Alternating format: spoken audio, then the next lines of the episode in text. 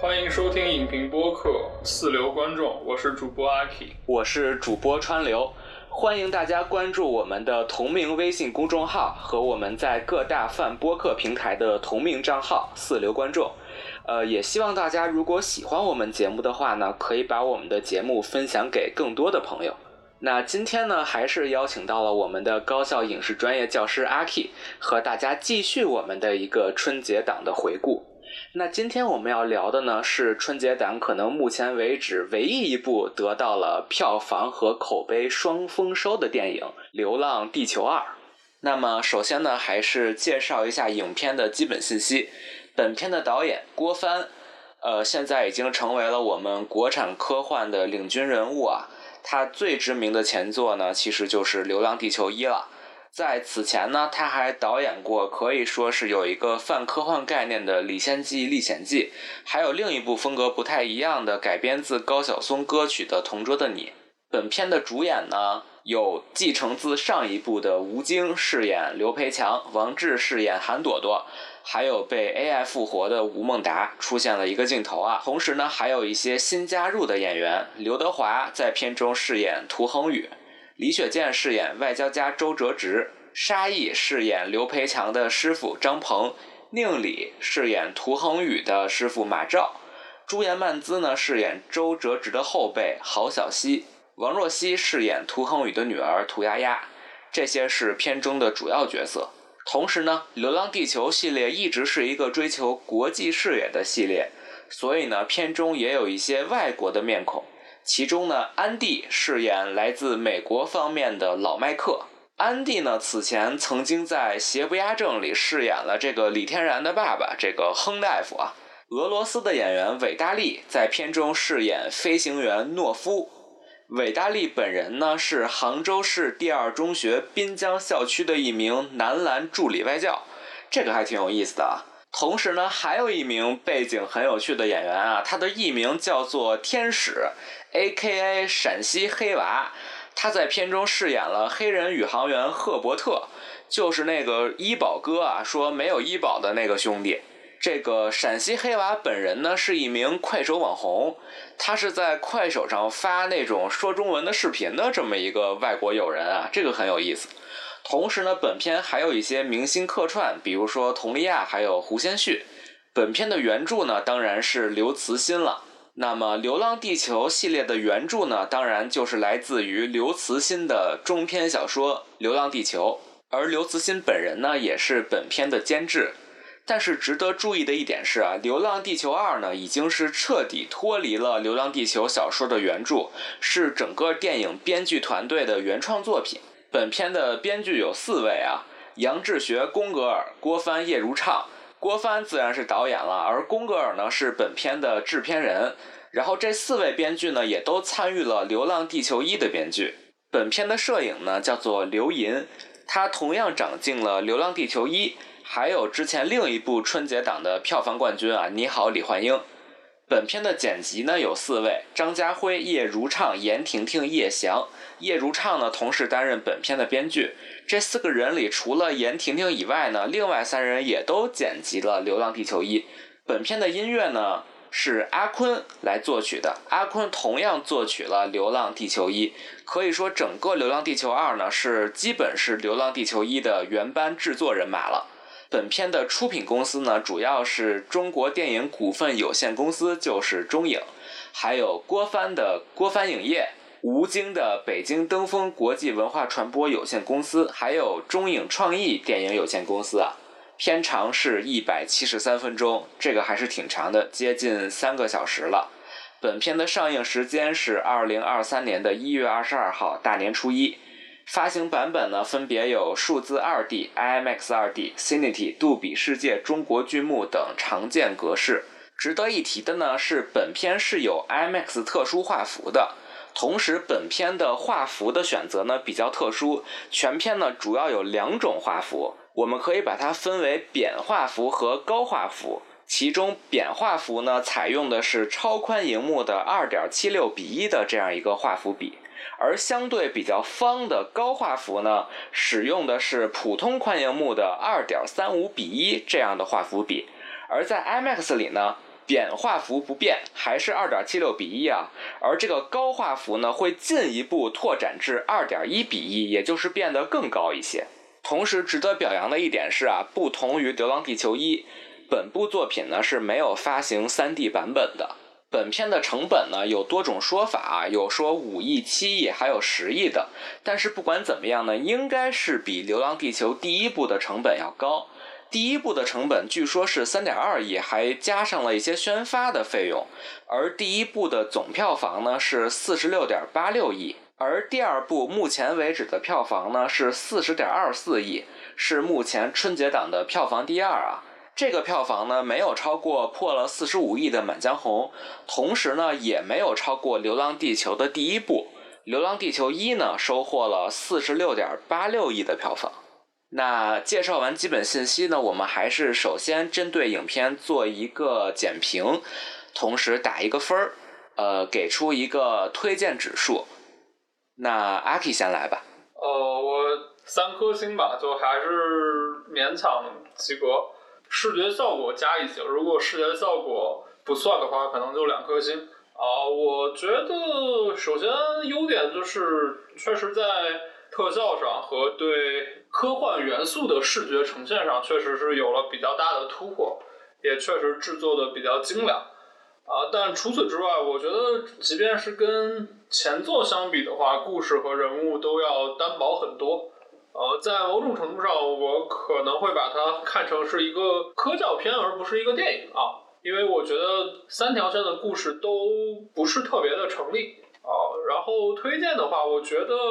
如果去电影院看的话，我觉得是大家都可以去电影院看一看。但是如果是自己在家的这种观影的话，我觉得就没有一定要观看的必要了，因为我觉得离开大屏幕的话，它的最大的特点我们可能就没有办法感受到。就是你觉得这是一个一定要在影院体验的电影？是的，因为我觉得可能如果不是在电影院观看这个电影的话，可能很难坚持下去。呃，多问一句，你如果要给《流浪地球一》打分的话，你会打几颗星呢？虽然咱们也是尬打了，我可能会打三点五颗星。呃，我觉得我可能甚至会给《流浪地球一》打四颗星啊。首先，我一直觉得《流浪地球》系列并不是一个所谓的主科幻的类型片啊。但是不管怎么样，我觉得《流浪地球一》作为一部这种商业类型片，它的故事是非常的完整的，而它的人物关系呢也非常的饱满。同时呢，它也确实是中国这个科幻元素的特效大片的一个开山之作，所以说呢，故事可以给它三星，然后特效加零点五星，同时它有一个历史上的一个开创价值，再给它零点五星，一共是四颗星。呃，但是如果是《流浪地球二》呢，我觉得我只能给它二点五颗星，一个不太能及格的分数啊。首先呢，《流浪地球二》并不是一部从零到一的一部从无到有的一个开创性作品，它是从一到二对《流浪地球一》的一个升级。但是这个升级呢，我觉得除了特效上更加精良以外呢，其他方面不但没有进步，反而都还退步了。在故事上呢，《流浪地球二》的故事其实非常的散。影片有三个主要人物，他们引出了三条故事线，但是这三个人在片中居然他们的命运是没有任何交集的。而从这个科幻类型的角度来说呢，作为一部春节档一直维持了一个最高口碑，然后已经被盖棺定论为又一部国产科幻里程碑的一个作品啊，这部电影还是像前作一样，把重心放在了这种视觉奇观和动作场面的一个呈现上，而缺少了对于影片的科幻设定的一些基本的解释和一种思辨。而在影片的价值观上呢，我觉得这部电影甚至可以说是反科学的。片中所有的重要决策都是根据意志力和情感去决定的，而不是根据所谓的这种科学理性的论证和分析。所以说，我觉得不管是在故事的角度，还是科幻片的角度，这部电影都是不及格的一个两分。那特效再给它零点五分。呃，但由于它没有从零到一的意义，所以没有额外的加分，所以最后是二点五分这样的一个推荐分数。但是关于具体的一个推荐人群呢，我觉得如果你听了我们的这样一个评论，还是想去看这样一部特效大片的话，我觉得它在娱乐性上是一定可以满足你的。同时呢，它确实也代表了我们中国最好的一个电影工业的一个呈现水平。同时呢，我觉得本片在画幅变化上的一个设计是非常具有创意的。那本片是有 IMAX 特殊画幅的。在 IMAX 剧院呢，你可以看到最好的一个放映效果，同时呢，你也可以最好的感受到这个影片的创作者对于画幅变化的这样一个精妙设计。所以说，如果你想看的话呢，我也是像阿 K 一样，推荐你去影院观看，而且最好是看 IMAX 的版本。那之后呢，我们就开始剧透的进入具体分析的环节。啊，如果你还是想看这部电影的话，那可以先去影院观看，先不要听我们后面的内容啊。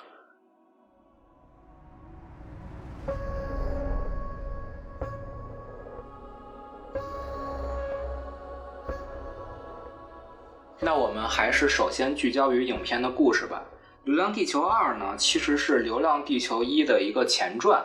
它是讲述了在《流浪地球一》之前，自2044年起至尾声2065年之间发生的一系列的故事，是主要讲述流浪地球计划如何开始的的一个电影。影片呢，可能主要分为三幕，第一幕和第二幕都是在2044年，其中第一幕的主角呢是吴京饰演的刘培强。第一幕呢是关于太空电梯遇袭，然后方舟号空间站坠毁的。而第二幕呢，是在这件事件以后呢，人类要实行逐月计划，在首次点火前，月球基地坎帕努斯发生的事件。这一阶段的主角呢是刘德华饰演的涂恒宇，而第三幕呢是刘德华、吴京共同参与的二零五八年的月球危机。而在这三个事件中呢，还有一个李雪健饰演的周哲直进行一些外交上的斡旋。也就是说，有三条线，周哲直是串联始终的。第一幕的主要主角是吴京，第二幕是刘德华，第三幕是吴京、刘德华加这个李雪健饰演的周哲直，大概是这样一个故事。那我们首先从科幻片的维度说起吧。呃，这里就要提到一个我刚才提到的一个概念，就是所谓的国产科幻里程碑嘛。我觉得现在春节档结束了，那所有的电影的情况也基本是盖棺定论了。《流浪地球二》呢是获得了一个票房还有口碑上的双丰收吧，这可能是春节档的唯一一部呃取得了这个票房和口碑平衡的电影。它的豆瓣评分目前是八点四分，而《流浪地球一》呢是七点九分啊。它不但超过了《流浪地球一》，可能也超过了很多呃所谓的科幻片。而我们的大众舆论呢，也是一直把《流浪地球》系列作为国产科幻里程碑来看待的。但在这里，我要提出一个概念，就是首先，《流浪地球二》是一部非常成功的商业大片。而我们知道，所谓的商业大片、A 级大片，他们肯定是复合类型片嘛。但在我看来，如果真的从科幻片的角度去看《流浪地球二》的话，我觉得它并不能被称为一部真正的科幻片。或者说，在它的复合类型中呢，我认为科幻类型只是它的一个元素，或者说是它的一个副类型，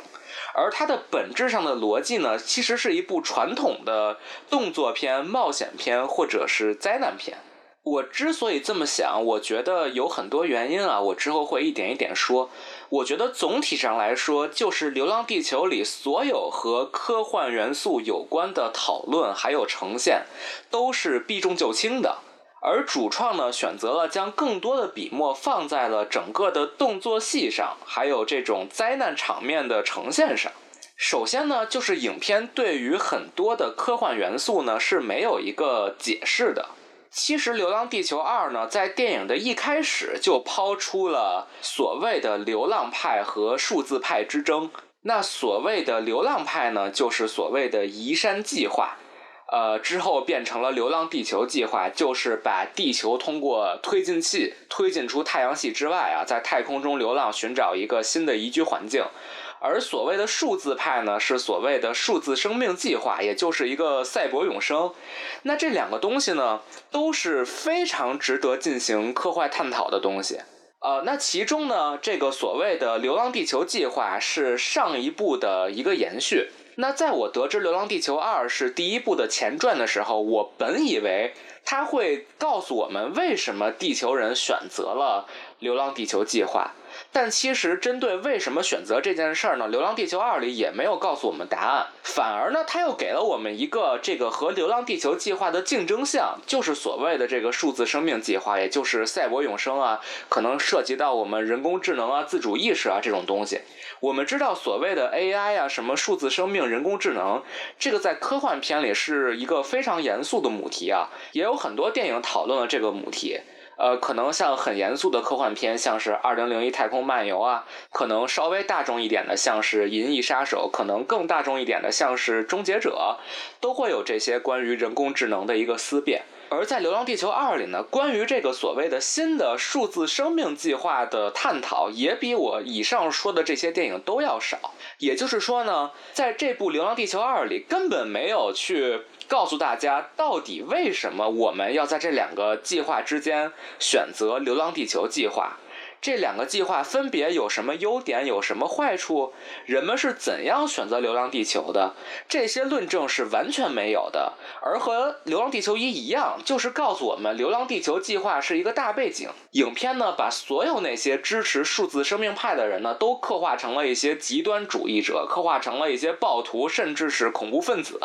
而影片一开始就告诉我们，所谓的数字生命计划是行不通的，是被禁止的。我们要《流浪地球》。至于到底为什么，我觉得这个应该是属于科幻的，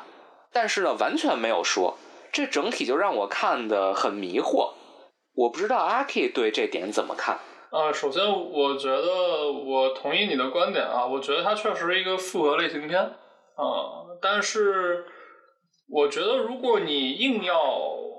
说它是个科幻片，我倒觉得也未尝不可。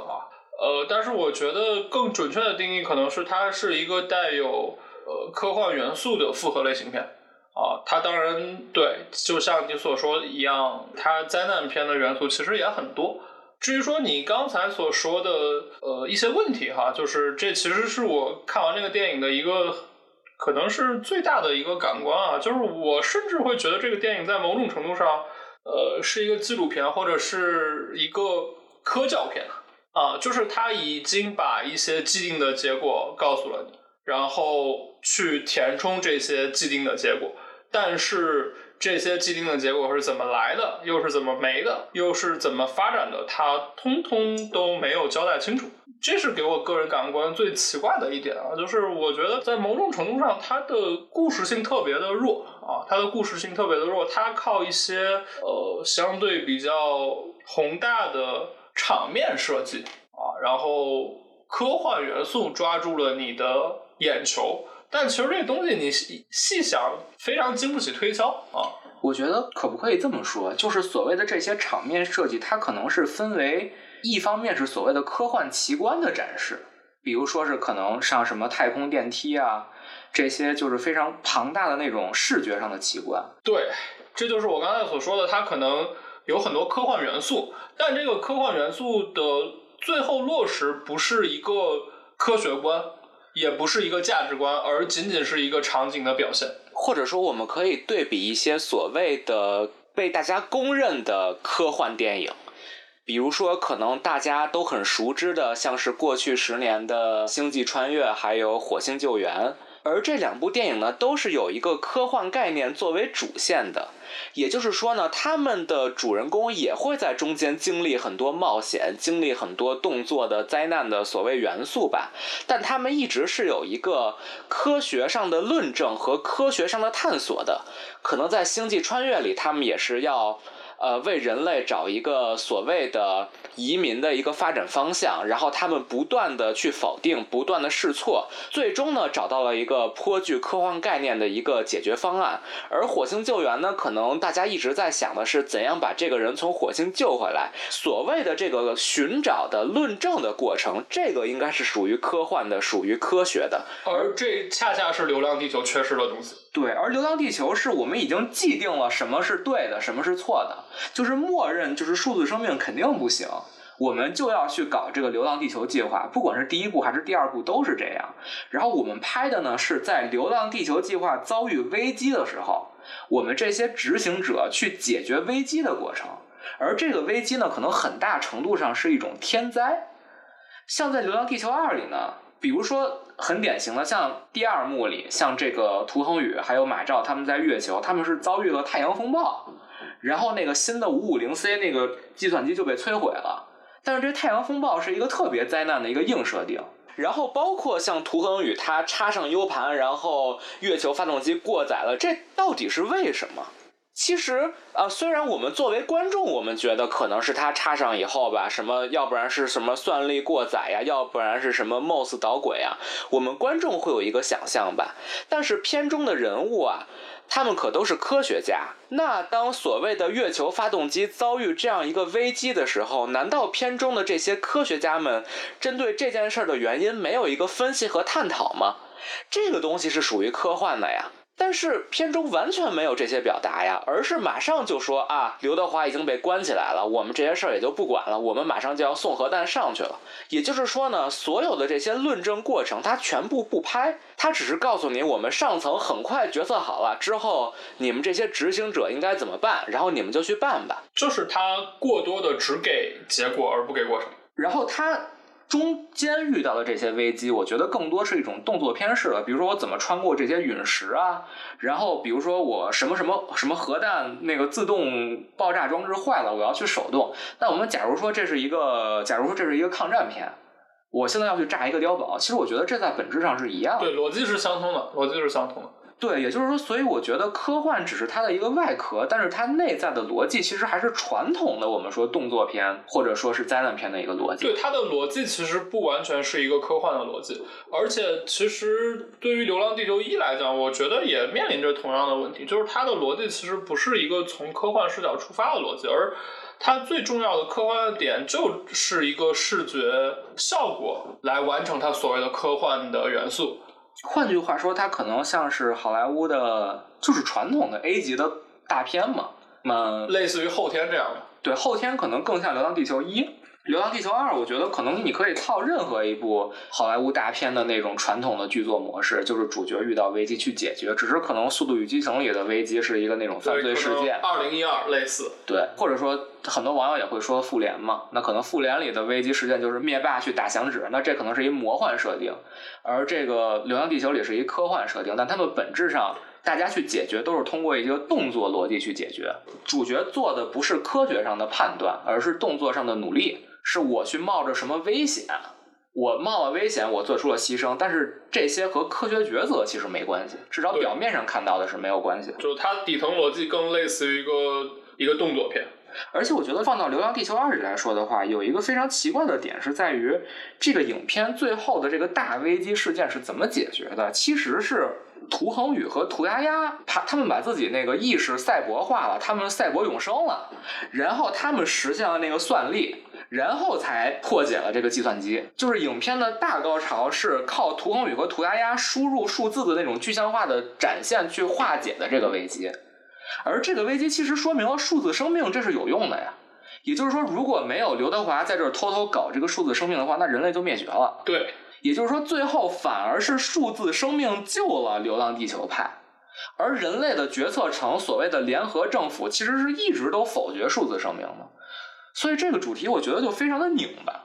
对，所以其实就是回到我们刚才的问题啊，就是其实我觉得刘德华这条主线是唯一一条比较偏科幻的主线，就是这条主线是有科幻性在的，且它的底层逻辑是一个科幻的底层逻辑，但是它展现的有点太少了，而且更重要的原因是它没有讲清楚，当然这就可能是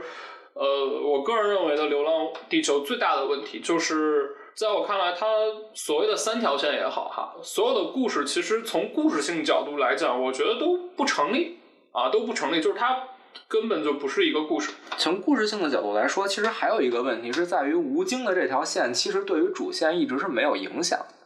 呃，就是这三条线，其实我觉得在很大程度上都是相互独立的，他们完全没有达到相互呼应的作用，或者是他根本就没有想让这三条线相互呼应。但是我觉得是应该让他们相互呼应的。呃，是的，比如说，先不说这个周哲直这个外交这条线吧，因为我们刚才也说它是一个穿插作用嘛，它也不是最主要的角色。我觉得人物情感面临一些抉择的主要还是这个刘培强和这个涂恒宇嘛，就是吴京和刘德华。其实他们两个都是面临着一个至亲的这个丧失的。而且他在片中是做了一个这两个人的交集，就是吴京在面试的那场戏，有一个刘德华在那个单向玻璃外面看吴京，而且他们俩的脸是有一个重合的，就是说导演是想对这两个人的命运做一个交集，而且刘德华确实是在看完吴京以后，他决定要把他女儿的 U 盘给插上去，然后导致了月球危机，这个交集能看到，但是我觉得实际上这个交集应该是不止于此的。也就是说，这两个角色在片中，他就是真正只是擦肩而过，他们就是擦肩而过，连对话都没有。而实际上呢，假如说导演是想认真的讨论，就是你说你所谓的这个人工智能的这个母题的话，就是这个涂恒宇、涂鸦鸦还有 Moss，如果是想讨论这个的话，那其实吴京也应该参与到这个抉择里。就是我原来是一个军人，我是相信一定要流浪地球。数字生命计划是行不通的，但是当我的老婆要死了，这个时候，流浪地球救不了他，那我是不是可以把这个？韩朵朵的意识给上传，刘德华在看到吴京之后，他们是不是可以有这样一个交集？因为这两个人的命运实际上是有共性的，但是你可以看到影片是完全没有想往这个方面去做文章的。然后实际上吴京这条线就一直是第一部的那个动作片逻辑。吴京在第一部里他承担的也是一个动作角色，他没有做任何科学抉择，他就是去炸碉堡，他去干就行了。第二部也是一样的，我去打那个恐怖分子嘛，我去放核弹，我去自杀，这个其实。都不是科幻角色，也就是说，吴京一直是一个底层的执行者。对，甚至吴京这个人物在《流浪地球》里边，甚至没有在《战狼》里边更复杂。呃，是的，啊，就或者是跟《战狼》一样，相对比较简单粗暴。所以，就就着你刚才所说的这一点，就是呃，吴京的这条线和刘德华这条线，他们相交的时候，是完全可以在里边做文章的。而且这其实是一个很基本的剧作的逻辑嘛，就是让你的故事更加的丰满，让你的人物也更加的丰满，并且其实你最后的落点也跟你的结尾是遥相呼应的嘛。最后是因为刘德华的抉择，让所谓的呃地球迎来了新生，而这个新生的原因是因为他选择了所谓的人类数字计划啊。而如果此时此刻就像你说的。刘德华也好，吴京也好，他们都同样面临着至亲的丧失，他们其实是有相同的困境。而这个时候，吴京作为人物来讲，他可能会对他一直坚信的东西有所动摇，但其实是没有的。但其实是没有，影片里是没有。对，但这个其实是可以做文章的嘛？对，而且他是一个了解数字生命计划的人。对，呃，就是如果这样的设定的话，显然是会让人物更加丰满的。也让故事，我觉得是让故事成立了，而现在的故事其实是不太成立了。现在的故事是散的，现在的故事是没有故事。我觉得也不能说没有故事，只能说是三条线没有就是现在的情况，就是让观众观影时候有非常强烈的割裂感。就是说，目前这种情况的话，如果说是这个刘培强的线和涂恒宇的线本身没有关联的话，其实真的没有必要把他们拍到一部电影里。就相当于说，刘培强这个角色是叶问嘛。我们可能拍了一部叶问了，那我们之后可以拍一部叶问二，对吧？在《流浪地球》的情况里，可能是所谓的刘培强前传，我们可以再开一条新的外传，像是叶问张天志一样，我们再拍一部《流浪地球之图恒宇传》，我觉得这样很好啊。但是现在呢，把它放到一部故事里呢，就会让这个电影非常的冗长，而观众又不明白这几条线的关联在哪儿。对。我觉得还有一点啊，就是我觉得影片的很多科学逻辑呢，也是被所谓的动作片化或者说是煽情化了。它可能是把一些比较复杂的一些和科学有关的操作，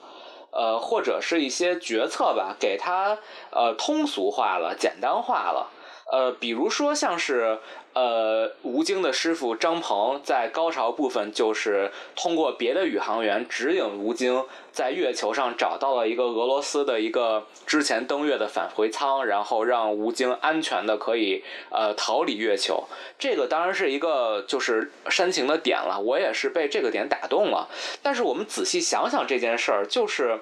其实你拉开一个飞船就能开，这其实是一个动作片的逻辑。就你说，如果是《碟中谍》里是吧？这汤姆克鲁斯随便拉开接上一辆车就开走了，我觉得这没有任何问题。但是你说，就是吴京在这个片子里的设定是一个比较年轻的一个宇航员嘛？那他是不是就是拉开这个？多少年前的俄罗斯的一个登月飞船，然后它就直接就会开，就是，当然你你得考虑演员是谁，就是吴京就可以。对，是的，呃，其实也是，你要这么说的话，我当时看的那一刻好像也就可以接受。对，确实是可以接受。然后包括呢，影片最后就是这些五十岁以上的飞行员到月球去，呃。摁核弹按钮爆炸的这件事儿啊，这个场面的表现也是非常的宏大，就是那个爆炸是一波一波，有点像那个呃《王牌特工》里最后炸头的那个效果，它是有一个美学上的呈现的嘛。但是呢，我觉得如果从一个科幻的角度来说的话，就是这么重大的一件事儿。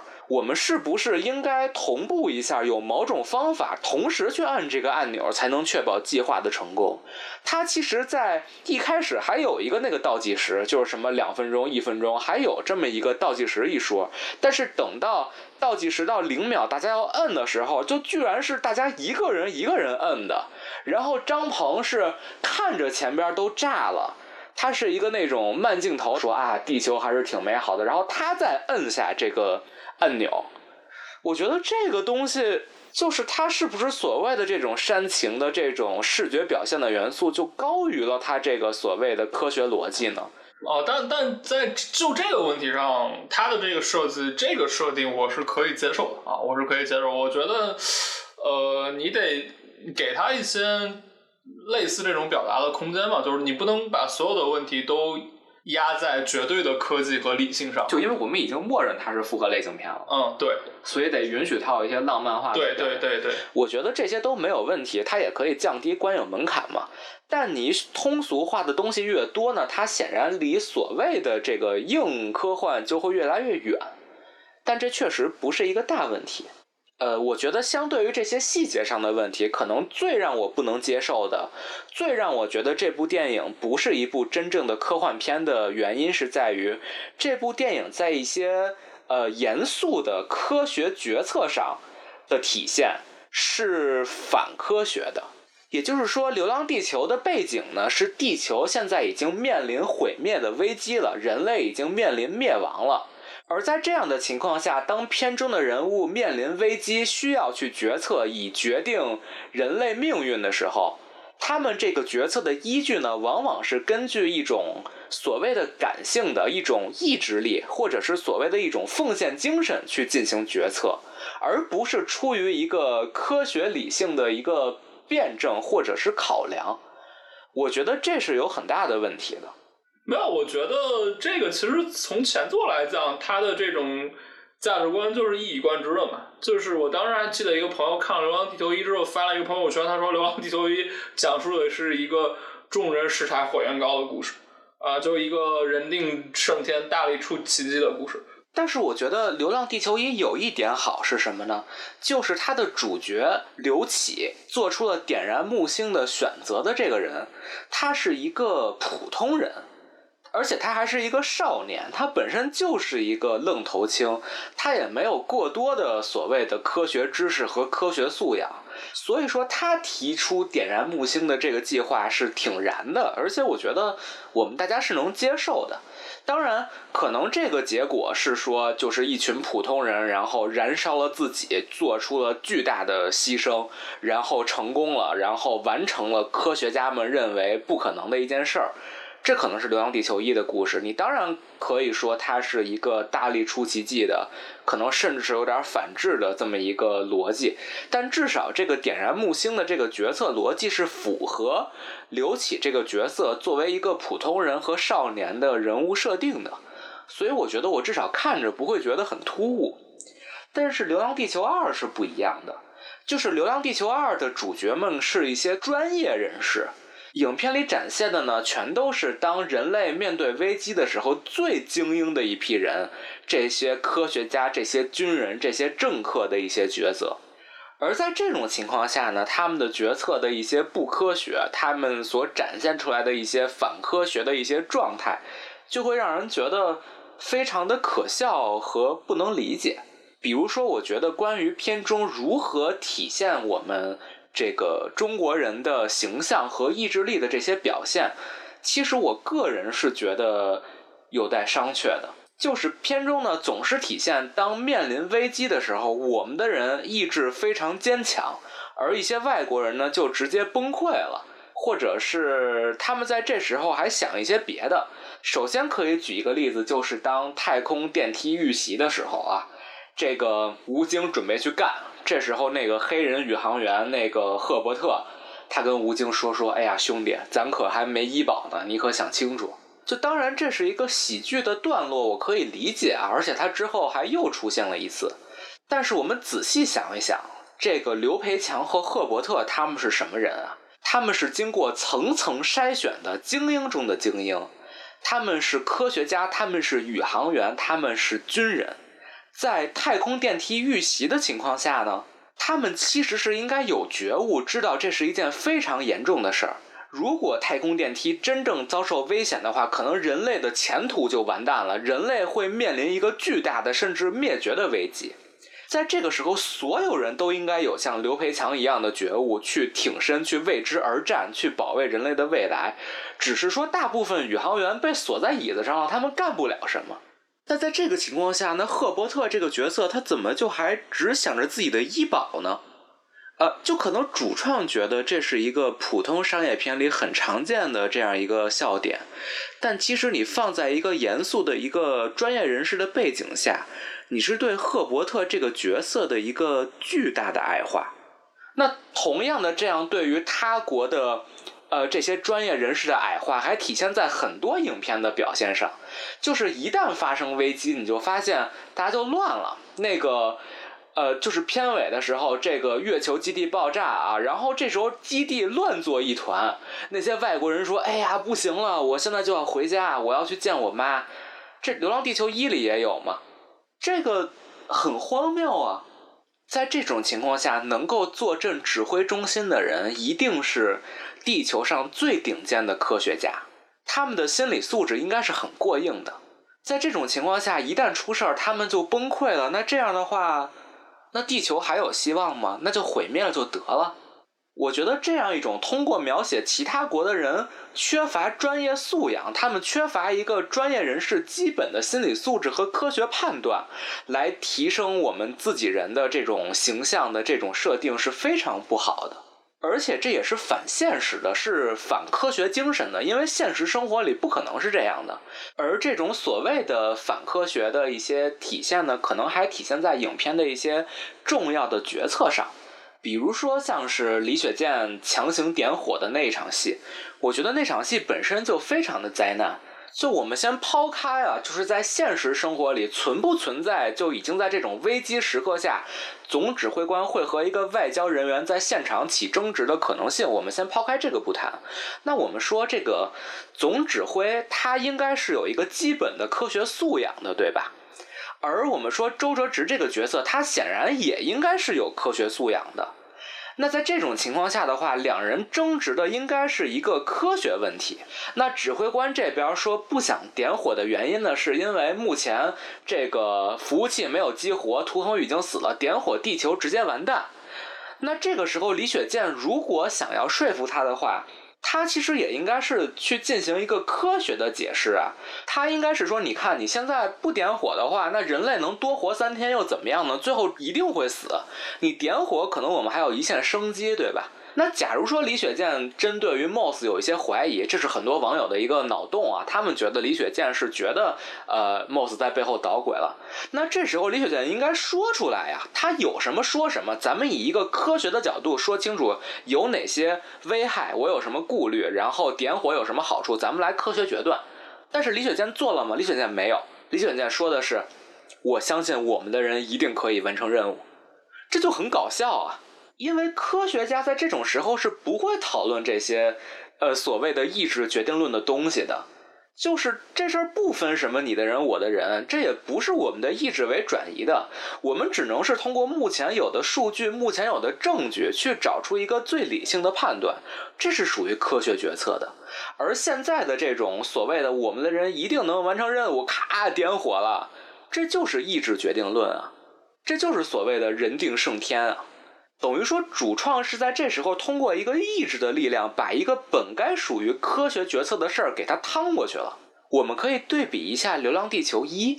其实我觉得《流浪地球一》在这点上做得很好呀。就是李光洁和吴京这两个角色，他们每次通话的时候情况非常危急，但是他们两个都是军人，也都是科学家，他们说话是非常有条理的，说我的情况是怎么怎么样，我要怎么怎么样，他们的沟通非常清楚，他们是不带任何感性的东西的，他们是纯理性的交流。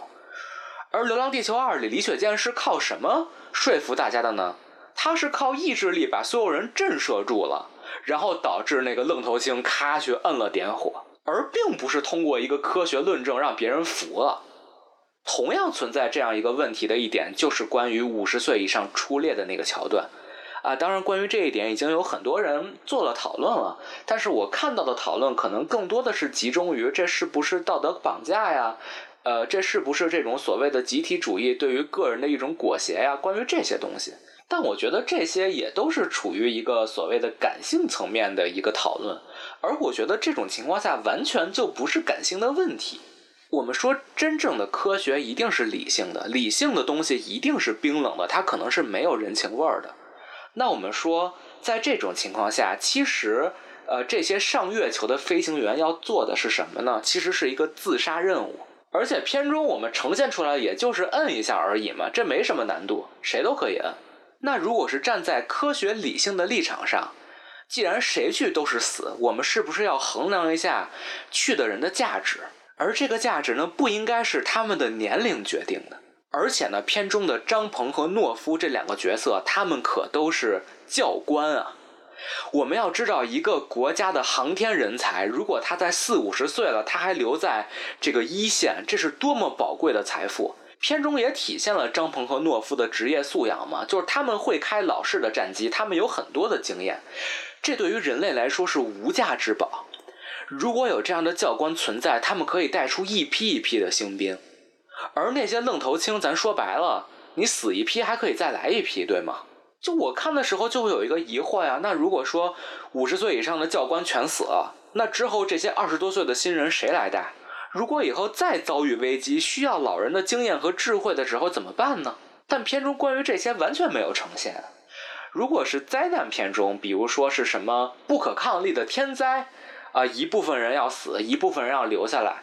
这时候老人选择牺牲，把生的希望留给年轻人，我觉得这是完全没有问题的。但是《流浪地球》里呢，人们所面临的问题是。当我们需要做出牺牲以换得人类的存续的时候，我们是要考虑让哪些人去牺牲，让哪些人活着，而活着的人一定是对于人类未来的存活更加有帮助的。因为《流浪地球》是一个长线工程嘛，人类以后还会面临其他危机，这当然是一个很残酷的、很不近人情的抉择。但正是这些把人的价值量化的思考方式，才是所谓的理性的、科学的。而这种所谓的像灾难片一样的、像泰坦尼克一样的老人让位于年轻人，给年轻人生的希望的这个逻辑，是无关科学的，而是关乎人性的一种道德抉择。而且我觉得有一点很重要的是什么？是片中这种当。人们面临危机的时候，不是通过科学论证去解决，而是通过所谓的意志力，通过所谓的奉献精神去解决问题。这其实是非常反科学，而这种反科学是有危害性的。因为大家都把《流浪地球》系列看作国产科幻里程碑，那你作为一个科幻片，你应该是有一个科学普及的一个社会责任在的。但是你所呈现出来的决策是这样的，我觉得这是很有毒害性的。那在过去的几年里，当我们的社会在面临真实的问题的时候，我们的社会是怎么样的呢？在这种时候，我们是不是就是忽略了所谓的科学论证，而是去选择了意志决定论呢？我觉得经历了过去的几年，在当下的这个时代，我们恰恰是最需要普及这种科学决策的重要性的。而意志决定论很多时候往往并不会带来一个特别好的结果。但在这种情况下，那《流浪地球》你作为一个所谓的科幻片，你呈现出来的又是怎样的一种科学观呢？哦，我觉得就是你刚才所说的这两点吧。我觉得首先一点就是，我觉得不管是《流浪地球一》还是《流浪地球二》，但《流浪流浪地球二》更甚的就是，我觉得它肯定是有非常明显的大国沙文主义倾向的。这个说起来可能有一点敏感啊。呃，我觉得其实从《流浪地球一》和《流浪地球二》，你如果做一个对比的话。呃，我觉得其实它的善变还挺清晰的，就是《流浪地球一》的呃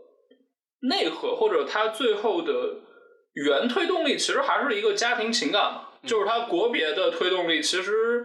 没有那么强，但是到。呃，《流浪地球二》之后，就虽然也有刘德华这条线啊，也有吴京这条线啊，他们都有非常具体的家庭的动力，但是其实推着这个片子往前走的，其实就是一个中国带领世界的这样的一个叙事啊。所以在这个叙事下，我觉得是有非常清晰的大国少人主义的路径可以寻找的，所以才会有你刚才所说的，呃，一个黑人宇航员说：“哎，我们可是没有医保这样的。”呃，这样的话，但是，嗯，从商业角度上来考量嘛，就是大家都很清楚，国产观众很喜欢你电影里边时不时抛出来一个这样的梗，让大家笑一下场。但是，就如你刚才所说，确实，你这样的设定会让你整个故事的逻辑上就不够严密了啊，不够严密了，也不够严谨了。呃，另外就是因为《流浪地球一》是一八年的作品嘛，然后现在已经是二零二三年了，就已经过了五年了。我们现实世界的社会形态和国际形势也发生了一些变化，所以可能你用《流浪地球一》那套逻辑再去重新讲这个故事，可能没有那么的适用了，或者没有那么的受欢迎了啊。所以我觉得。呃，从逻辑是性上，我我特别理解他这么设定啊，只是说，呃，我们个人的喜好或者我们认不认同他的这样的做法而已。哎，这里我补充一点啊，就是《流浪地球二》的剧本呢是在二零二零年底开始写的，拍摄时间呢是在二零二一年的十月到二零二二年的四月，大概是这样一个时间段内，所以确实是结合阿 K 说的啊，这肯定是跟。当时的这个时代背景啊，包括整体的这个局势都是有关系的，但我觉得这个也是现在转过来看，觉得这个片子的体现的这种价值观的这种呃落后或者所谓的不合时宜的一点嘛。那话说回来，如果主创是现在在这样一个局势下写这样一个剧本的话，可能也许这个剧本也不会这么写了。呃，第二个你说的问题就是。呃，关于五十岁初恋的这个问题啊，对这个确实也在网上我看到了非常多的讨论啊。这个我看到第一个反应，我想到的是，呃，金陵十三钗。那啊，我想到的第一个反应是金陵十三钗，就是到底妓女有没有生命权？是不是妓女的生命就要比一般孩子的生命更加的不值钱啊？更加的低贱？嗯。呃，但是其实不管《金陵十三钗》也好，还是《流浪地球二》也好，这样一个所谓生命的抉择，它其实都是一个道德范围内的探讨嘛。嗯。但是，呃，虽然当时的这种探讨都会在舆论当中掀起很大的波澜，呃，但是我觉得其实作为电影来讲，它的这种探讨其实对它电影是一个正向的宣传。啊，我的点是在于，我觉得这。本身不是道德问题，我觉得这应该是一个科学问题，但是他把它变成了一个道德。对对，因为中国观众是非常吃这一套的啊，就是他非常喜欢呃把就是感动嘛，就是牺牲这个是一个特别感性的那种，就是我看了我就会哭嘛。对，它是一个那种泪点，所以主创他也知道，我就在要在这儿做一个这种牺牲。金陵十三钗的这个牺牲和这儿的牺牲，都是主创刻意做的一个这儿的一个给观众打动的一个点嘛？对，所以在呃，讨好观众的取舍上的话，那我觉得他做这样的设定也无可厚非了。只是还是那个问题，就是你接不接受啊？但事实证明，其实观众是还是很吃这一套的。就是真正会去想这个东西它到底科不科学的人，其实非常非常少。对我确实是很少看到有人从我的这个角度去考虑问题，就是这个决策到底科不科学啊？教官死了没问题吗？但我觉得这个才是重点。呃，然后我觉得除了刚才咱们说的这个所谓的决策上缺乏科学论证，还有科学展现以外呢，我觉得片中在一些具体的细节呈现上，可能也是有一些呃所谓的科幻设定的缺失的。它可能有一点儿东宫娘娘烙大饼。就是你会觉得这个世界虽然它有一个特别科幻的世界观设定，但是落实到具体的细节上，你觉得一些细节上的点和我们现在生活的世界好像没什么区别，但实际上应该是有区别的。啊，我们可以举一个例子，比如说像是刘德华在水下看到那个卖房的那个海报啊，这也是一个笑点啊。就刘德华说：“哎呀，这个北京的房价终于跌了，房子终于便宜了。”但是这个这时候房价还重要吗？就这时候还会有这样的广告吗？对。还有就是我们说片中也说了嘛，就这个年代已经开始物资匮乏了。就沙溢那个也都说了嘛，就之前有蚊子饼嘛，现在这都没有了。那我们说这是一个物资极其匮乏的年代嘛？啊，那在这种情况下呢，片中呃刘培强一家三口。他们在雪地里合影用的是拍立得，非常的不科幻嘛啊！对，那这个年代科技高度发展，我们说现在你拿 iPhone 拍一张照片都已经很方便了，对吧？而我们知道拍立得相纸的造价是很高的。啊，而且还有一个问题是，可能那个温度里拍立得也许显不了影啊。当然这个咱们另说，那没准人家是一个高级拍立得。但我想说的是，在物资匮乏的情况下，既然数码技术已经很发达了，有没有必要使用拍立得拍照片？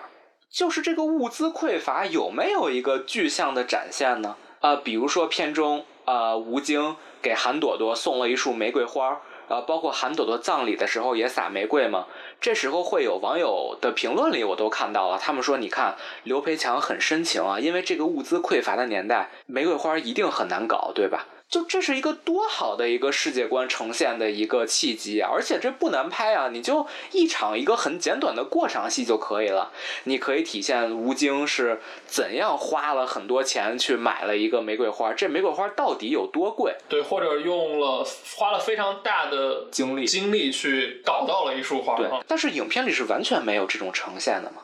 呃，包括还有像是吴京去面试的时候，体现他穿了一个西服，但这个西服有一个价签儿，对吧？我们知道这是为了体现吴京他生活很窘迫嘛。但是在那样物资匮乏的年代，西装真的还重要吗？所以我就说，所谓的东宫娘娘烙大饼嘛，就是所谓的这种西服价签儿，什么北京房价这些设想呢，还是建立在我们当下社会的基础上的一种细节呈现。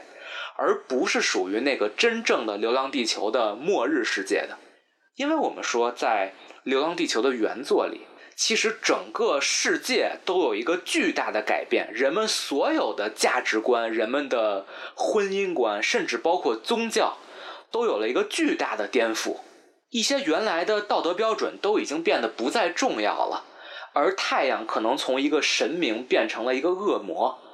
但这些东西其实，在《流浪地球》的电影里是没有任何展现的。包括片中也有一些所谓的蒙太奇的一些呃这种世界各地的情况的展示，这些也是我感觉和现在社会没什么区别呀。比如说月球危机发生以后，可能像欧洲街道上人们看着天空啊，可能一个海啸就过来了。但是那个欧洲街道感觉就是现在的欧洲街道呀，没什么区别。包括片中还呈现出了一些那种信仰者们在祈祷嘛，各个宗教的人在祈祷，但是。就像我刚才说的，如果说真的是太阳已经变成了一个恶魔，人类已经决定采取一个科学措施把地球推离太阳了，那宗教还会是原来的宗教吗？原来的那些所有宗教的故事背景，那些创世论其实都会有改变，怎么可能还跟原来一样呢？因为在原作里，实际上一夜之间宗教就消失了，就价值观已经彻底崩坏了。但是主创根本没有考虑这些，我我甚至觉得，可能主创们就是觉得这些场景是一些灾难片里非常常见的场景，可能二零一二里有，后天里有，所以我也就这么用了。但问题是，《流浪地球》和这些灾难片不一样，《流浪地球》是科幻片呀。呃，我觉得你说的这些是很有道理的，就是你确实想的也特别的细啊。呃，但是我在这儿说一点，就是也不是说为主创说话吧。虽然我也并不喜欢这个片子，但是我是觉得，呃，如果你从纯科幻片的角度来讲的话，如果你不给一些科幻片现实主义的抓手的话，这个片子确实很难。很难展开，呃，很难展开，而且你很难构成一个完全未来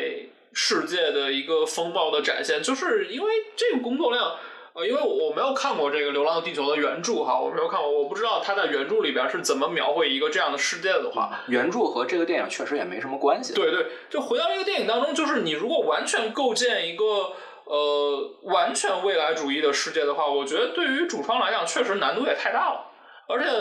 这就我就想到了去年，哎，前年上的那个《沙丘》嘛，就是也很多人吐槽嘛，就是说你都已经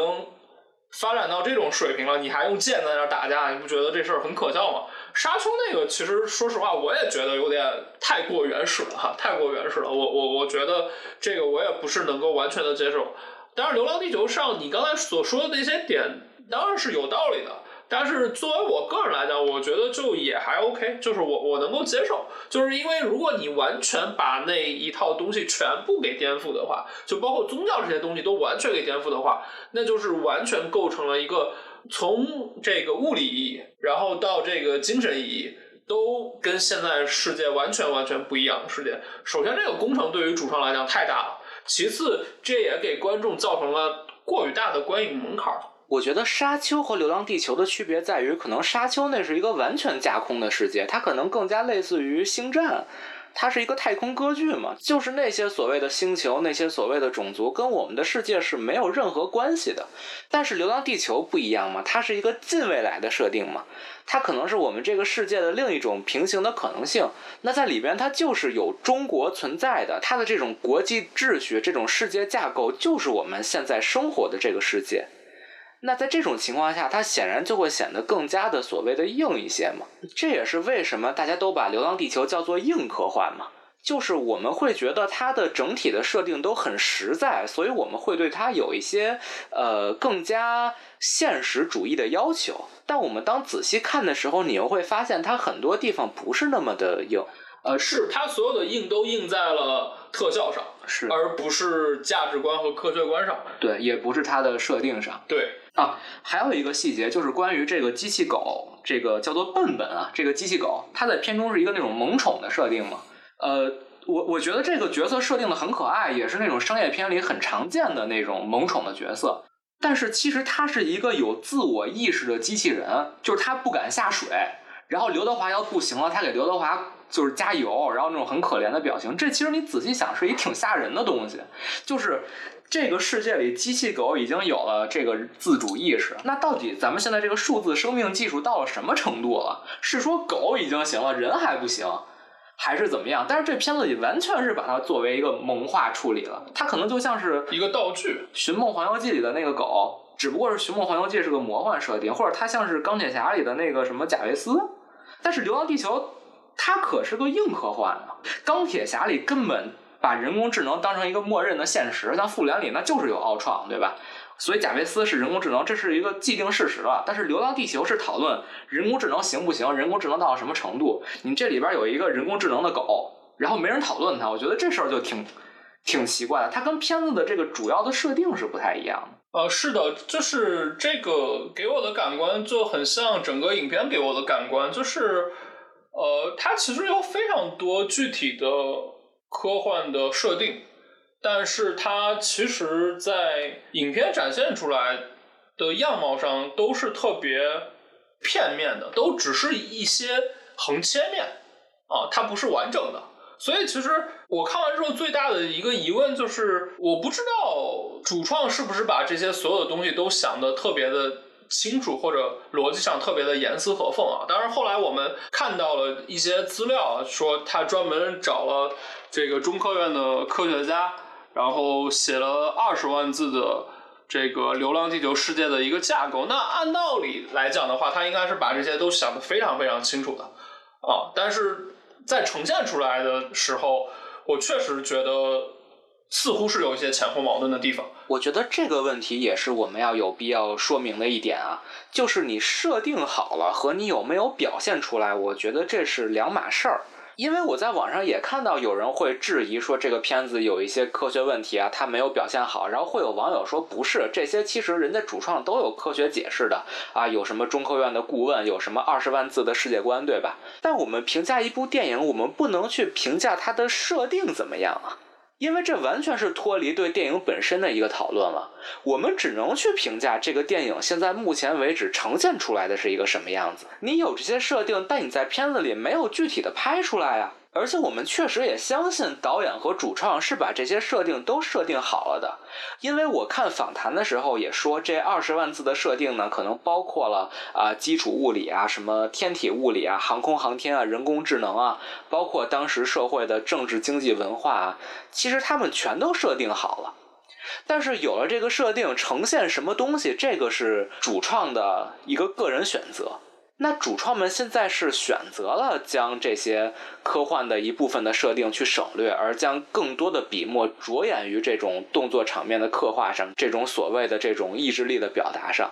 啊，当然我知道主创们的选择肯定是有一些客观原因的嘛，比如说他可能要考虑到观众的接受程度，来去决定他的这种通俗化程度，对吧？包括这种所谓的意志决定论，可能也是考虑到了观众的喜好。那还有一些可能真的是会有一些审查方面的问题了，比如说像是政治、经济、文化的东西，因为我们知道《流浪地球一》它也有一些删减嘛。当你真的想描写一些阴暗面，或者甚至包括当你想塑造一个其他国家的反派角色的时候，可能都会有一些阻挠。但是不管怎么样吧，现在电影客观呈现出来的部分呢，那就是将这些所谓的科幻的世界观给它通俗化，对吧？将本该是科学的角色把它简单化，把它感性化。那在这种情况下的话，观众可能就会对很多东西的决策原因产生一个疑问啊，因为毕竟不是所有人都知道这片子有二十万字的背景设定。我觉得不是所有，并不是所有人都知道，而是我觉得所有人都可以不知道这二十万字就可以去看这个电影了，因为我们没有任何人有任何义务去先看完这二十万字再去看这个电影。而且这种所谓的对于这种科幻的解释的一个缺失，其实这个系列一直都有嘛。就是《流浪地球一》的主线就是一个灾难片嘛，就是遇到危机怎么去解决。至于这个所谓的为什么要流浪地球这件事儿，完全没讲。我本来以为第二部是个前传，该讲了吧？结果第二部又是个灾难片加动作片，又是人们怎么解决危机的。流浪地球这件事儿为什么选择它还是没讲，然后又提出了一个数字生命。而且他告诉你，好像说这片子是有科幻的，就是有帽子可能在背后捣鬼。我们还涉及到了这种什么人工智能啊、自主意识，但是。我们第三部再去讲，所以这可能是人家一个叙事策略，让你一直追着看。但是我觉得，就是如果说你一个片子号称是一个科幻片，然后关于李雪健为什么要点火，然后你呈现出来的就是这个人，他是说我相信我们的人一定能成功。但是网友们说不对，其实他是看穿了一切，他是在跟机器人做对抗。我觉得你网友的这种解释，首先就是耍流氓，就是你怎么能说电影里没呈现出来，你猜是这样？你就说实际上是这样，主创都想清楚了呢。因为你在片子呈现出来，你就是一个感性的，没有科学依据的。包括说什么刘德华插了月球怎么就炸了？他给了几个他跟 Moss 的对视的，有很多 Moss 的特写，但就止步于此了。对对。但是如果是仅就这部电影来说的话，太充分了这个理由。他没有科学解释，他只是留了一个线，告诉你我们第三步去解决。但是在这部电影来看，它是缺少了很多科学解释的。而这些东西是本该属于科幻电影的，所以我觉得这部电影你谈它是科幻里程碑，我感觉是有点过誉了。嗯，我觉得过誉肯定是过誉的吧，啊，但是我觉得更多的这个，我觉得大家也默认是对它特效的褒奖。我觉得这个应该是默认的。我觉得我承认它是 A 级大片里程碑，我觉得没有问题，特效大片里程碑，对吧？商业动作大片里程碑，但是我觉得它不是科幻里程碑明白，这是我的一个观点。嗯，那我们说到 A 级大片，我们也更多的从一个大片的角度来看一看《流浪地球》。《流浪地球二》呢，作为一部续集，它其实呢，相对于《流浪地球一》有了一个升级。首先呢，在这个类型叙事上，《流浪地球一》的叙事呢，基本就是遵循了这个灾难片的叙事模式。它讲述的是在这个灾难之下，一个家庭的一个逃生的过程。然后同时呢，父亲为儿子做出了一个牺牲，然后达成了一个父子关系的一个和解。这种所谓的这种家庭关系的内核，其实是非常灾难片式的。而《流浪地球二》在视野上显然不仅仅是放眼于家庭，而是着眼于世界了。这个咱们刚才也说过。同时呢，我还想提出一个观点：虽然《流浪地球一》当年在这个制作规模上，在特效水准上也是咱们的一个 A 级的超一流大片，但是具体到这个影片的所谓的种种细节呈现上呢，《流浪地球一》是透露出很多那种 B 级片的特质，可能还有主创对于 B 级片的一些喜好的这种倾向性的。首先呢，我们说纯灾难片啊，其实很多都是一些所谓的 B 级片。为什么呢？因为他们去怎样满足观众的这种娱乐需求呢？他们靠的是一种纯感官刺激，它可能甚至会有一些那种比较血腥的、残酷的，甚至是特别夸张的一种视觉表达。这个在《流浪地球一》里是有的。啊，我们想《流浪地球一》里有很多那种，就是一个地儿塌了，然后人就被直接砸死了，或者是在室外的人就被冻成冰棍儿了，这样一种视觉化的呈现，这种显然是很 B 级的、很血淋淋的，甚至是有一种那种漫画式夸张的一种灾难元素呈现。它显然相较于《流浪地球二》的那种所谓的硬核的机械化的呈现是完全不一样的。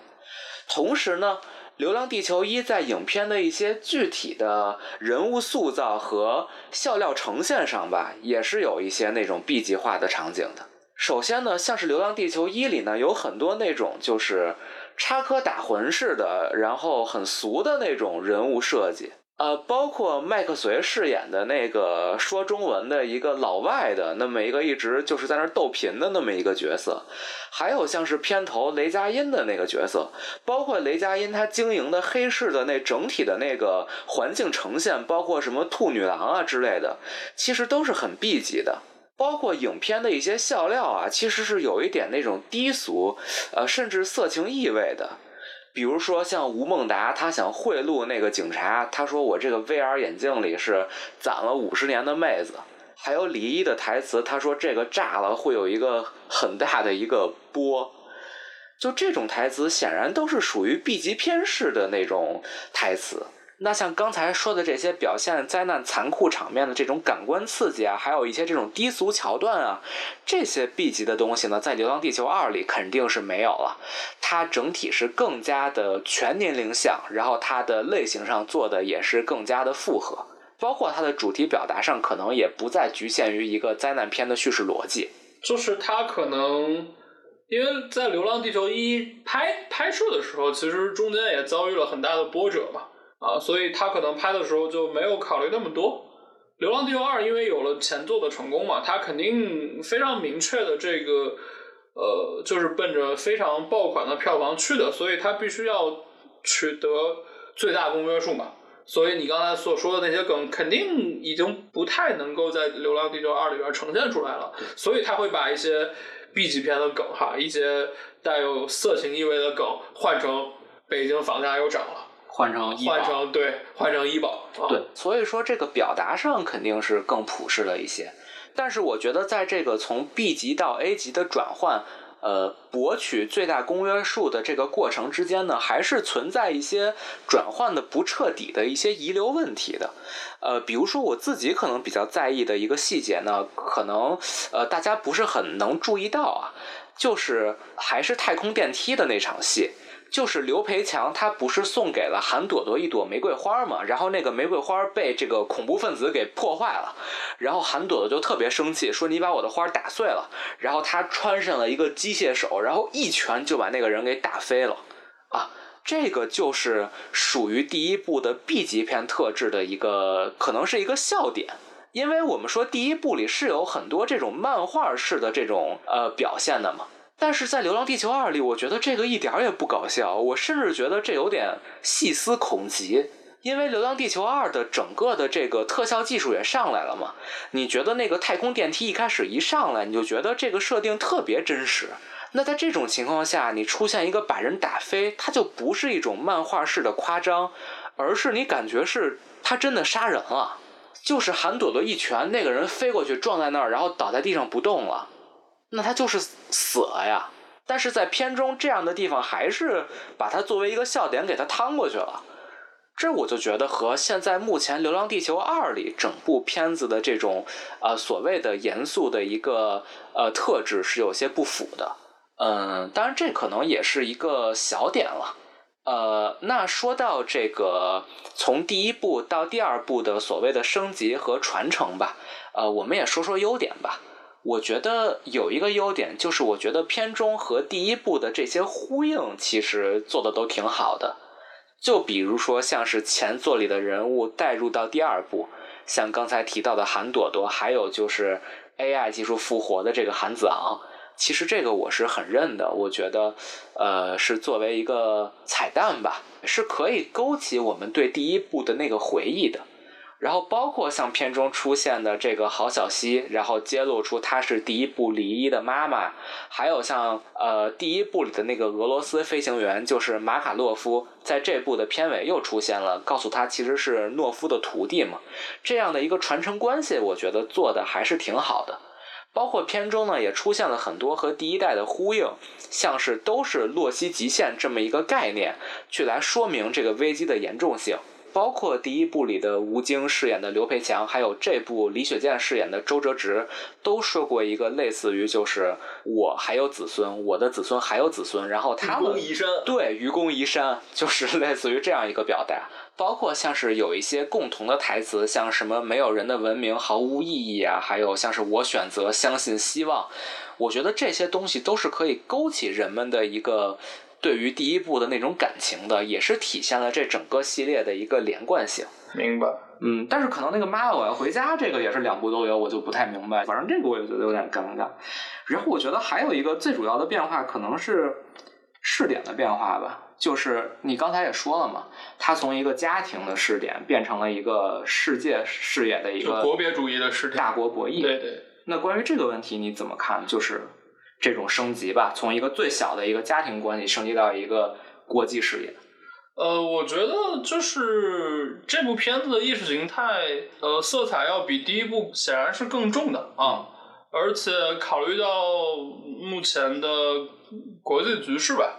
啊，我觉得其实它是有一个非常明确的诉求啊，就是展现我们的大国形象，而且是一种世界领导者的姿态。哦，而且这其实是跟我们国家现在至少是致力于做的事情是相贴合的啊，所以我觉得它是一种主流意识形态的迎合，或者一种主流意识形态的引领吧。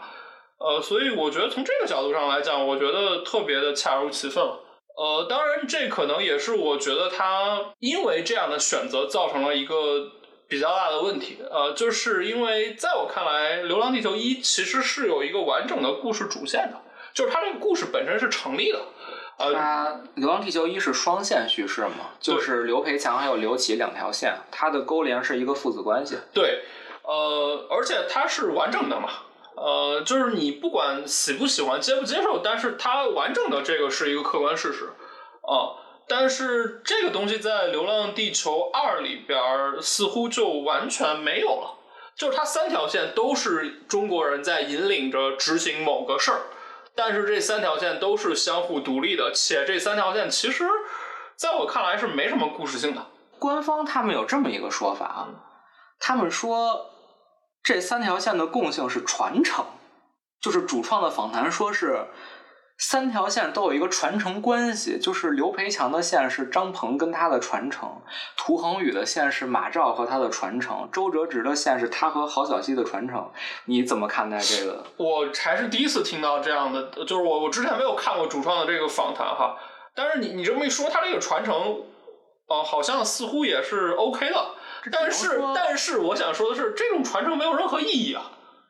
就这只能说是三条线有一个共性，但不代表这三条线有关系。呃，就是有共性和有关系，而且本身的这个共性，所谓的传承的共性，在我看来也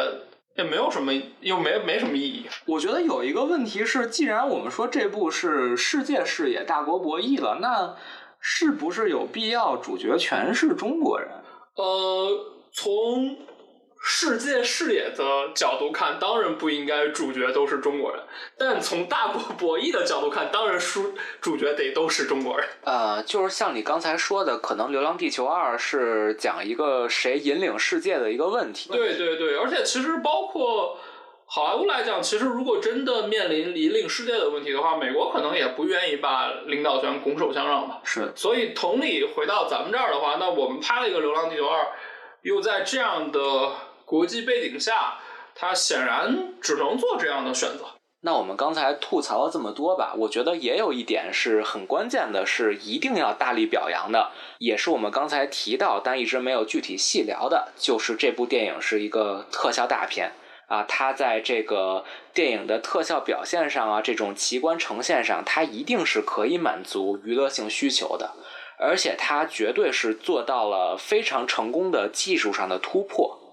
那我想问一下阿 K，在这个视觉表现层面啊，在特效层面，在电影工业层面，你是怎么看待《流浪地球》的呢？呃，就是我觉得，因为我也看了一些资料嘛，就是我觉得首先呈现出来的呃影像质感，这个就自不必说了。另外就是。郭帆为这部片子还是做了非常多工业化的努力吧，就是他尽可能的让整个剧组进入一种比较正规的、比较完整的工业体系下，甚至我看到他说他会给每一个工作人员发他们的拍摄的资料，然后剧本和他们的设定啊，然后包括我们之前聊到了，就是他专门请中科院的科学家，对吧？完整的构建了一个所谓《流浪地球》的世界观。虽然可能在目前的呈现方面，它没有很好的把这个世界观给呈现出来吧，但是至少它在呃尽力的去构造一个所谓的《流浪地球》价值观和世界观啊。包括它影片有很多实拍的片段嘛，这个我们大家也都可以看见，而且还有跟什么徐工集团之类的这种联合。它是确实是呈现了一个比较高标准的视觉奇观，而且我觉得相对于第一部比它的视效进步也是很大的，就是因为钱多了嘛。对，大家如果现在去看第一部的话，你会发现其实很多还是挺糙的，但这部确实是那个太空电梯一出来，我觉得那个质感是不一样的。包括还有一个细节我挺喜欢的，就是那个门框机器人，就是李雪健在海边那个海啸过来，然后咔一挡，我觉得那个机械感做的确实是世界顶级的。一个特效水平，可能有部分地方的特效有点动画了，就是比如说那个往月球上投核弹的那个，我觉得可能也许咱们可以用模型实拍可能会更好。但是总体来说吧，我觉得确实是代表了中国电影工业的一个现在最高的水准，而且是可以放到世界上去掰一掰手腕。为之一战的哈。对，我觉得这个确实是没有问题的。对，我觉得他还是在尽力的做规范的工业化的进化吧。呃，还有一个我想讨论的一点呢，就是影片中使用的这些针对呃角色还有表演的一些数字技术，啊，比如说像是片中呢，我们知道是对李雪健老师的声音做了一个 AI 修复的，因为李雪健老师呢，他曾经患过鼻咽癌嘛，所以他在说台词的时候会有一些发音不清的问题。我们也可以在网上看到《流浪地球》发布的有一版预告片里是有一段李雪健老师原声的台词的，他的原声台词呢，确实是已经到了有一些辨认不清的一个程度。那主创呢选择对李雪健老师的声音做一个 AI 修复，我觉得整体呈现出来的效果还是没有什么违和感的。而且呢，虽然全篇李雪健的台词都经过了 AI 处理，但是最关键的一个台词就是当他喊“点火”的时候，那两个字使用的是李雪健的原声。因为主创认为呢，AI 修复还是不能保留演员的全部的情感，而在那一刻呢，演员的情感表达是比这个所谓的口齿清晰更加重要的。我觉得整体的 AI 技术的完成度，包括他们对于什么时候修、什么时候不修的取舍，我觉得都是比较满意的。还有就是像是对于吴孟达的这样一个数字复活，我觉得也是可以接受的。呃，就是在那个时刻一个算一个小彩蛋哈。对，而且它不是滥用，它就是出现那么一下儿。我觉得作为一个情怀要素出现，是数字技术服务电影叙事的呃一种体现。包括影片中也对于这个吴京还有刘德华做了一个数字上的减龄嘛。我觉得呈现出来的效果呢，虽然可能相对于呃好莱坞的工业体系，呃，比如说像是呃惊奇队长里的那个尼克弗瑞还有 c o s n 特工的年轻化处理相比呢，我们可能技术还没有人家那么先进啊，可能显得是有点磨皮的感觉，但整体上也是可以令人接受的，而且相对于很多国产电影那种靠化妆实现来说，已经是通过数字技术做到了一个还可以的效果。而且郭帆导演也说了，这种针对人的特效是最难的，所以可以看到主创们是做了一个很大的努力的。啊，这些我觉得都是技术进步对于电影的一个帮助。嗯，然后还有一个地方我想特殊说一下，是关于这个电影的画幅变化。呃，因为我当时是去看的 IMAX 版嘛，然后其实它的画幅变化是有一个比较特殊的表意的。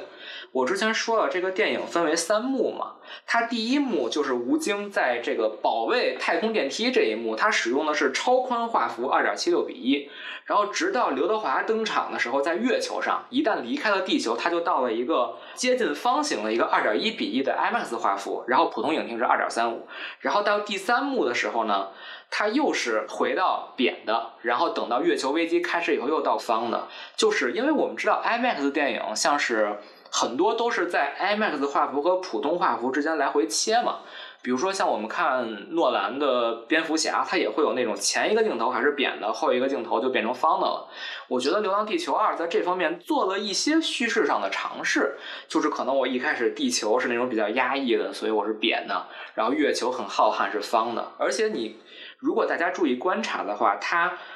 画幅变化有的时候是使用了一些技巧的，比如说我深入到宇宙，这是一个宇宙的空镜头，然后是一片黑，然后出现一个星球越来越大越来越大，然后这个荧幕已经方了。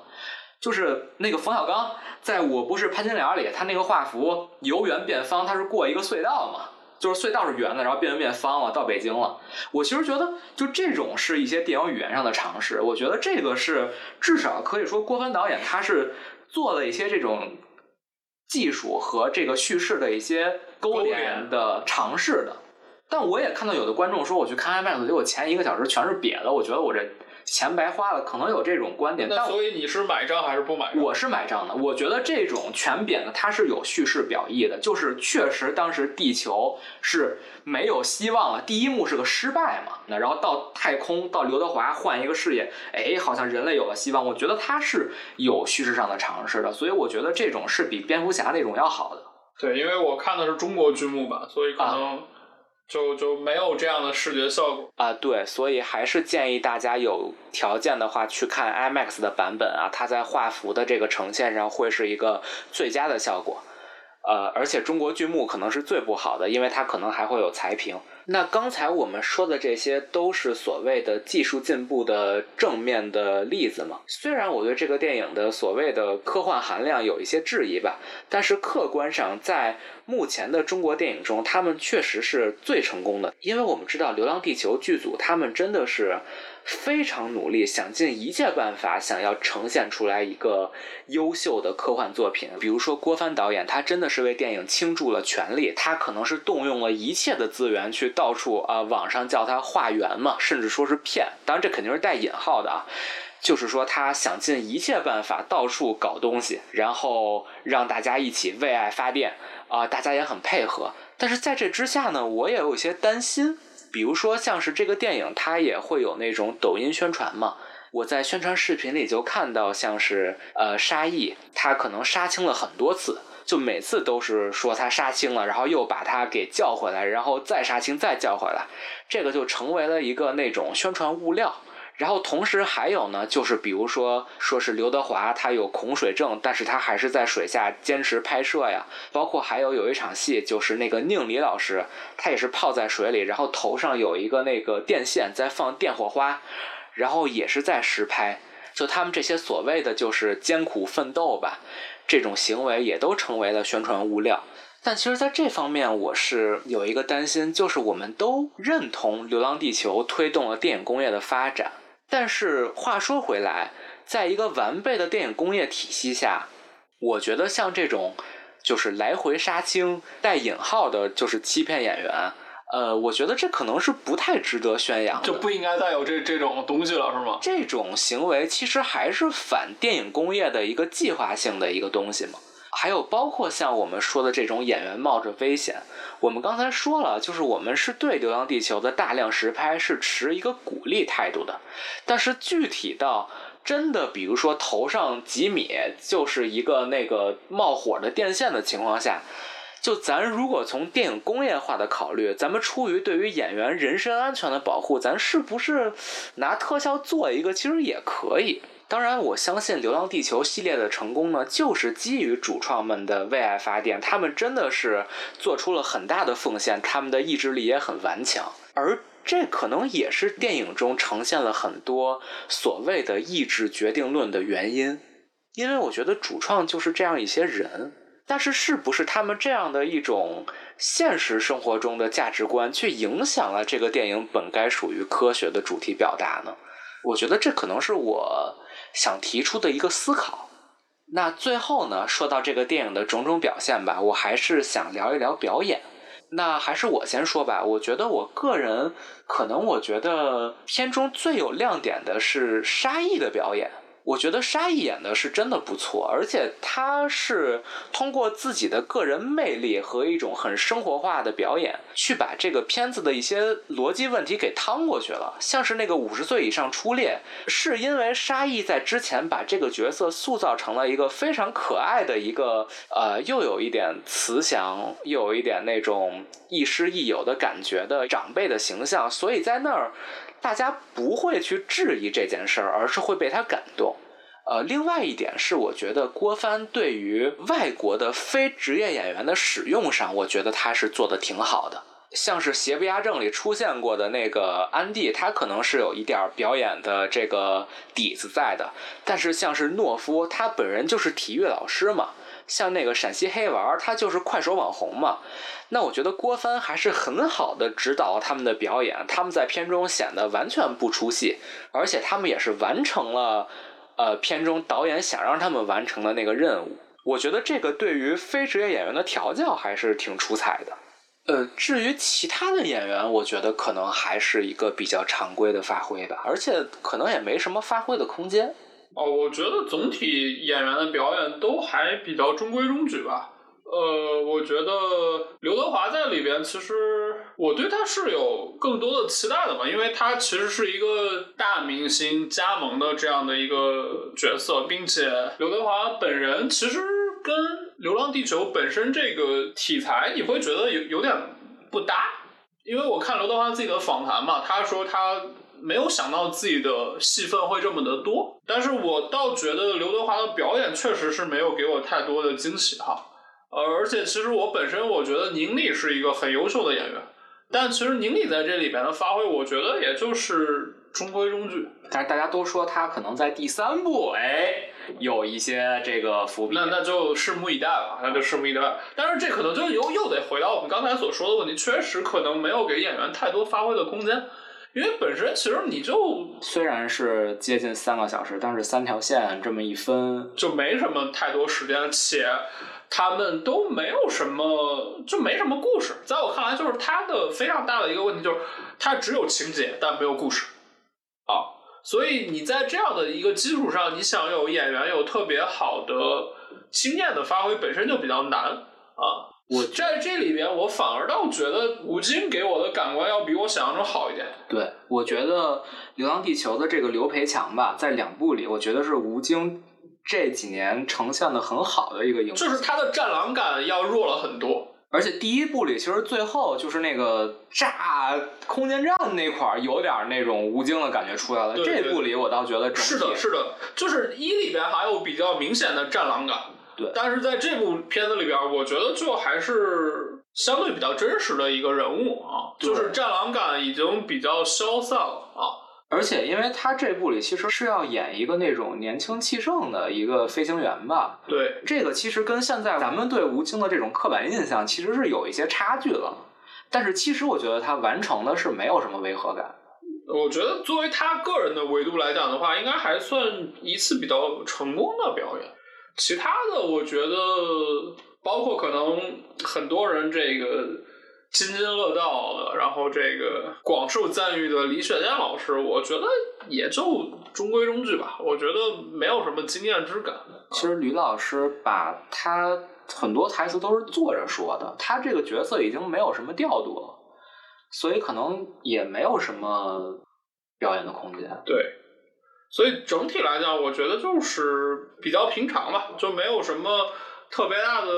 过失，也没有特别出彩的地方。关于说这个，有人很多人说李雪健的造型是 cos 这个周总周总理哦，对我看网友很多人说他这个随着年龄的增长越来越像周总理，但是我个人觉得，你觉得主创有这个想法吗？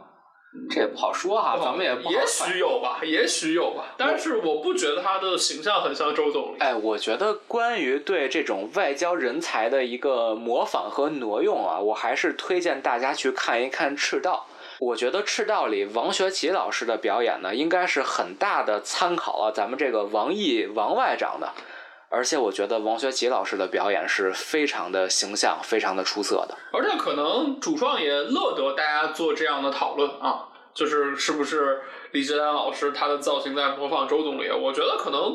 呃，主创就是想抛出这样一个梗让你们讨论嘛，他也不会做一个正面的回应啊。到最后了吧，呃，我们来讨论一下这个《流浪地球》系列的未来吧。我觉得刚才虽然我们说了很多这两部在科幻上的问题，但是可能就像我刚才说的吧，可能第一部是灾难片儿，第二部是主要灾难加动作片儿，但是主创在第二部里告诉你，我们要讲科幻了，我们第三部就要把所有这些问题都解决，我们给你一个最硬核的科幻。因为咱们说这个刘培强、涂恒宇还有周哲直，他们仨有什么关系？虽然没关系，但是在点火的那一瞬间，在 Moss 的视角里看到了他们三个人的未来。这个包括第一部无精炸空间站，包括了两个完全的新场景，一个更老的李雪健露着一个笑容，还有一个涂恒宇是一个光头的造型。这几个是第三部的一个前瞻吧，可以说是郭帆可能是对第三部有了一个大概的一个想法。嗯，其实我觉得《流浪地球》系列有一个非常独特的点是，我觉得这是主创特别听取观众意见的一个系列。就是郭帆在微博上是一个特别活跃的人，他会转网友的各种同人、网友的各种评论，他都会看。他会去校园间和网友互动，而且包括《流浪地球二》也在很多中学做了巡演。我觉得他们确实对于中学生的这种兴趣挖掘是起到了一个正向贡献的。这个《流浪地球二》的网友们呢，也都乐于给剧组去补 bug，觉得啊，其实是 Moss 怎么怎么样。我觉得其实是观众们也都看到了主创们的这种热情，他们这种为爱发电，我觉得大家是被他们感染了。其实这种主创和观众的关系呢，让我想到了一个特别无关的东西，是一个网剧，叫做《毛片》，是一个九点七分的豆瓣神作啊。它是由一群那个河北传媒的学生一开始拍的，可能就是那种非常粗糙的学生作品，但是他在网络上连载，然后和网友之间互动，网友给他的。故事进行一些呃剧情上的猜想啊、提意见啊，然后主创再去吸收网友的意见，然后去填坑。他们可能要去找一个比网友的解决方法更好的解决方法，然后要修补所有网友提出的 bug，然后一系列的原因吧。反正最后《毛片》第三季成为了一个豆瓣九点七分的电视剧，就是可以说它有点像美剧或者那种好莱坞的系列电影的制作方式。是观众高度参与的一个制作模式，有点像是美剧那种边拍边播的模式。那阿 K，你觉得《流浪地球三》有没有可能走上这种良性循环的道路呢？就是主创们吸收了网友的意见，然后变得更好，然后最后哎，我拍出来一个神作。啊，我个人是觉得，我不太相信会有这样的模式哈，因为这人毛片从本质上它不是一个东西啊，它不是一回事儿。呃，虽然你说，呃，郭帆可能在网上非常的活跃哈，啊，他经常跟这个所谓的《流浪地球》的粉丝进行互动，啊，他可能自己也会看一些关于大家的脑洞，大家的这个自带干粮的修补 bug，但是我个人觉得中国。大的影视创作者啊，或者比较头部的影视创作者，他不太可能放下身段，能跟观众达成比较大程度的互文啊。就是我对这事儿打一个非常大的问号。我觉得可能还有一个需要担心的点是我们刚才讨论的，就是主创选择让这个影片的类型更加偏向于灾难和动作，其实也是有他们的考量的。也就是说，假如《流浪地球》真的是一部纯。科学解释的片子，它可能也到不了今天的影响力。咱们刚才我批判一番的那些什么五十岁以上出列这些科学问题，其实，在普通观众看都是优点。你现在要把这些东西抛弃，这些所谓的煽情的东西、燃的东西，你把更多的精力放在这个硬核科幻定义的解释上，我觉得可能反而会导致一个商业上的失败和观众的不买账。对，我觉得这个是必然的。呃，就是我觉得现阶段中国还没有一个纯粹科幻的土壤哈，就是它可能会有一一些小众的科幻迷，啊，但是如果你想做到一个商业上特别大的成功的话，我觉得你必然是要做一些取舍的，就是你如果完全来一套，就不说呃特别夸张的，就是你《银翼杀手》，你做一个中国版，它的票房一定是糟糕的啊。我我是这么认为的。咱们这么说，是不是咱们说越纯科幻的东西就越小众？因为大家拿什么去跟《流浪地球》比？大家可能拿《复联》，说为什么《复联》这样可以，《流浪地球》这样就不行？但是我们知道，《复联》呢绝对不是个科幻，那就是魔幻了嘛。然后呢，可能会有一些人说《星际穿越》，对吧？但是很少有人会说，因为你看《流浪地球二》是人工智能吧？但很少有人去拿《银翼杀手》和《流浪地球二》比，因为很少有人看过嘛。那你说《二零零一太空漫游》看过的人有多少呢？那是不是说科幻越来越硬核，就证明其实它就越来越小众？对，我觉得这其实可能是一个全球都面临的问题，可能不光是中国的问题。因因为说白了，《银翼杀手》在国外的票房能又能有多高呢？它怎么可能跟《复联》比，对吧？它怎么可能跟《阿凡达》比？只是这个问题，如果放在中国语境的话，可能会被更加扩大了。就是可能中国的科幻迷，呃，在比例上和数量上来讲，可能比国外更少哈，发达国家比更少。所以从商业的角度考量的来说的话，我觉得主创做这样的取舍，我觉得也是逻辑自洽的吧。只是说，呃，不同的观众可能有不同的看法和接受度。但是其实是为了扩大影响力做的一种必然的选择。因为它已经是 A 级大片，呃，但其实这个我就觉得就只是一个猜想，呃，我不知道是不是，比如说导演本身或者资方本身，他就是为了迎合票房也好，迎合观众也好，做了一些自己的舍弃。